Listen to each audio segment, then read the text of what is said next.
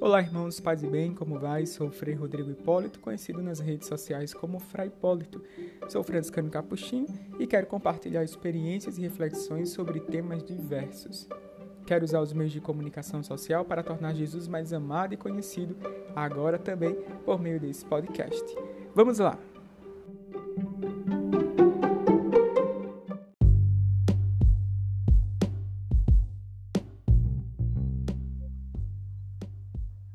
Olá, sou o Frei Roberto Holanda, capuchinho, e trago para vocês o quarto e último episódio do nosso podcast sobre a Bíblia.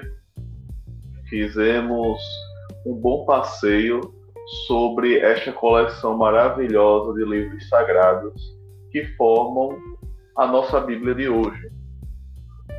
Vimos no primeiro episódio sobre a Bíblia no seu modo geral, depois o Antigo Testamento, no terceiro episódio sobre o Novo Testamento. E nesse último episódio, encerrando o mês da Bíblia, queremos falar sobre o livro do Deuteronômio, que é um livro que a igreja escolheu para o mês de setembro deste ano de 2020. Deuteronômio é o quinto livro do nosso Antigo Testamento. O último daquela primeira parte que nós denominamos Pentateuco. A palavra Deuteronômio significa segunda lei. Você pode estar pensando, e pode haver uma segunda lei? Deus deu a sua lei para o ser humano e depois, depois deu outra Vou explicar. Apesar desse livro do Deuteronômio ter sua autoria atribuída a Moisés e da sua abertura no capítulo 1, versículo 1, iniciar com as seguintes palavras, citando: Estas são as palavras que Moisés falou. A origem deste livro remonta à crise da dominação assíria, pelo século VIII a.C., quando o reino de Israel foi invadido. O reino de Israel, geograficamente falando, é aquela parte que nós poderíamos chamar de Reino do Norte. Os sobreviventes dessa dominação, que fugiram para o reino de Judá, que nós podemos também chamar de Reino do Sul, levaram consigo manuscritos sagrados. Entre esses manuscritos estavam aqueles que se acreditavam ser os discursos de Moisés, que hoje temos reunidos no nosso Deuteronômio.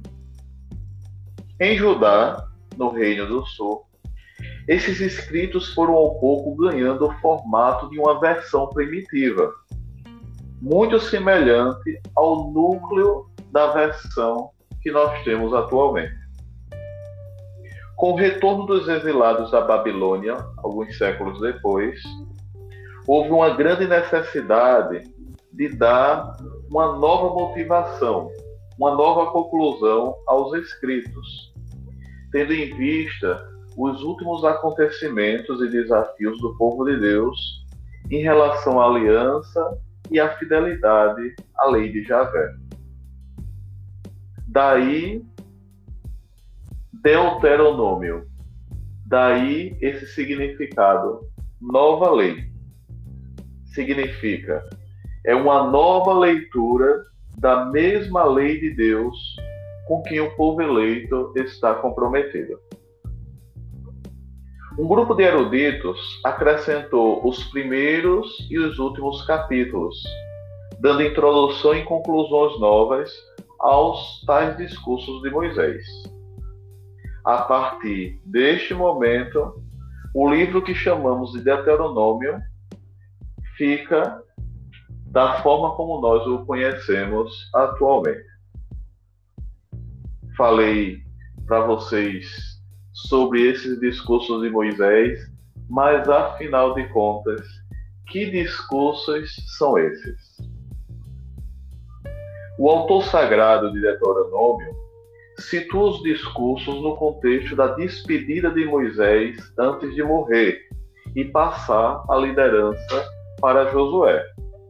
Vale lembrar então que Moisés chegou a ver a terra prometida de longe, mas não conseguiu ingressar nela, pois morreu antes. Então o autor sagrado vai situar esses discursos na vista que Moisés fez de longe da terra prometida. Nesses discursos, Moisés faz uma anamnese, ou seja, uma recordação das maravilhas de Deus e da caminhada de seu povo na travessia pelo deserto. Faz uma anamnese da lei a ser observada como parte da aliança com Deus. A parte de Deus era a fidelidade ao seu povo. A parte do povo era a fidelidade ao seu Deus. Moisés também abençoa e orienta a continuação da história que não cessará com ele.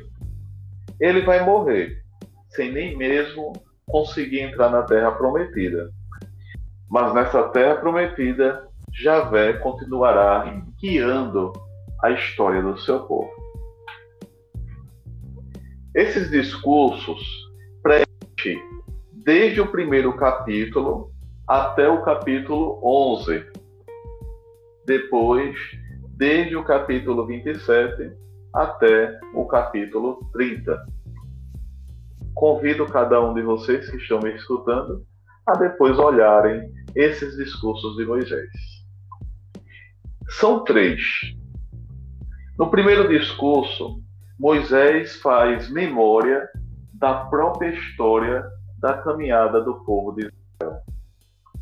No segundo discurso, ele faz uma exortação para o primado de Deus. Deus vem primeiro nas pretensões do povo. E no terceiro discurso, Moisés suscita esperança e abençoa os tempos vindouros de Israel. Tendo falado dos três discursos, vamos agora conhecer os outros capítulos, os que nós podemos chamar de delimitações, pelo ponto de vista dos discursos, os principais assuntos deste livro de Deuteronômio.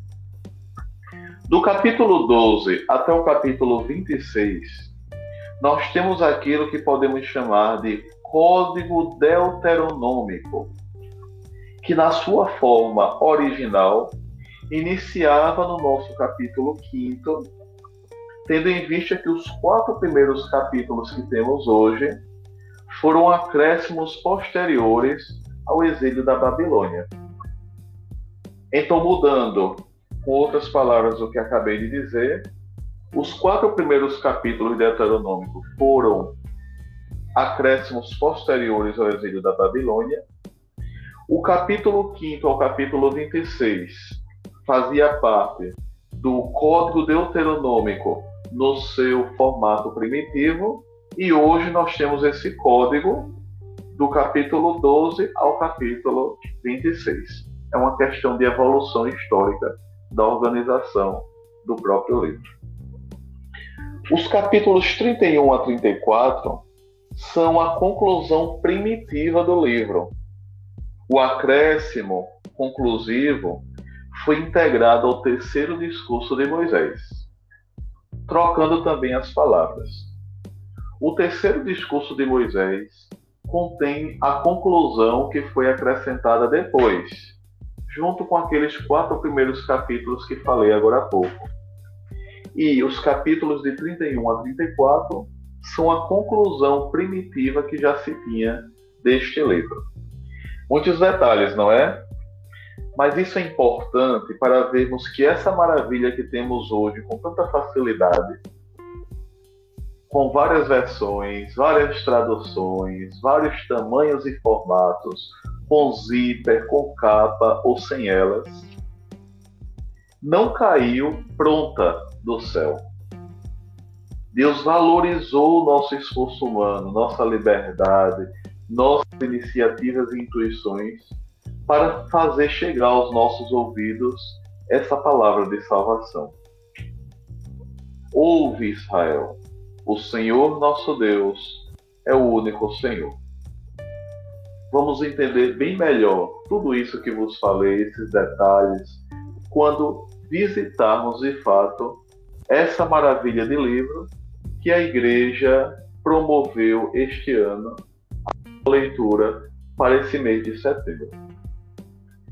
Por fim, em Deuteronômio, Moisés aponta para a possibilidade de dois caminhos para o povo de Israel e hoje poderíamos dizer para todos os seres humanos. São as possibilidades da obediência e da desobediência, que podemos dizer também da vida e da morte. E podemos dizer ainda da bênção e da maldição. Está propriamente no capítulo 30 de Deuteronômio. Quem obedecer, Deus irá abençoar. Quem desobedecer, fará da própria desobediência o seu fracasso. Deuteronômio capítulo 30, versículo 19. Escolhe, pois, a vida, para que vivas tu e a tua descendência. Chegamos até aqui. Agradeço a você que nos acompanhou por toda essa temporada dos quatro episódios sobre a Bíblia.